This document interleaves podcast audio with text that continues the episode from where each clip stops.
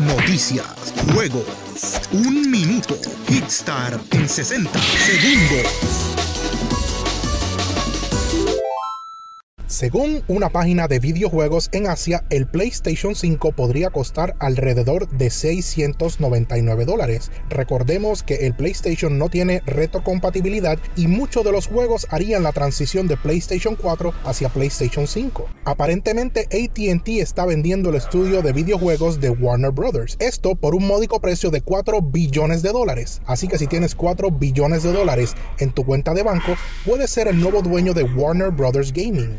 Aquí en Hitstart también le damos cariño a Nintendo, así que aquí te traigo dos jueguitos que van a estar súper brutal.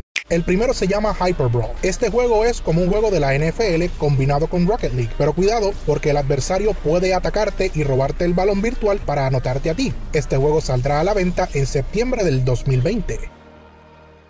Otro jueguito que también te voy a recomendar se llama Castle Storm. Este juego trata de que tienes que seleccionar a tu héroe y ser un One Man Army derrotando a las tropas enemigas y apoderarte de sus castillos y propiedades. Mi nombre es Gustavo Muñoz. Suscríbete a nuestro canal y dale a la campanita para que seas el primero en ver cuando subimos un video. Hasta la próxima.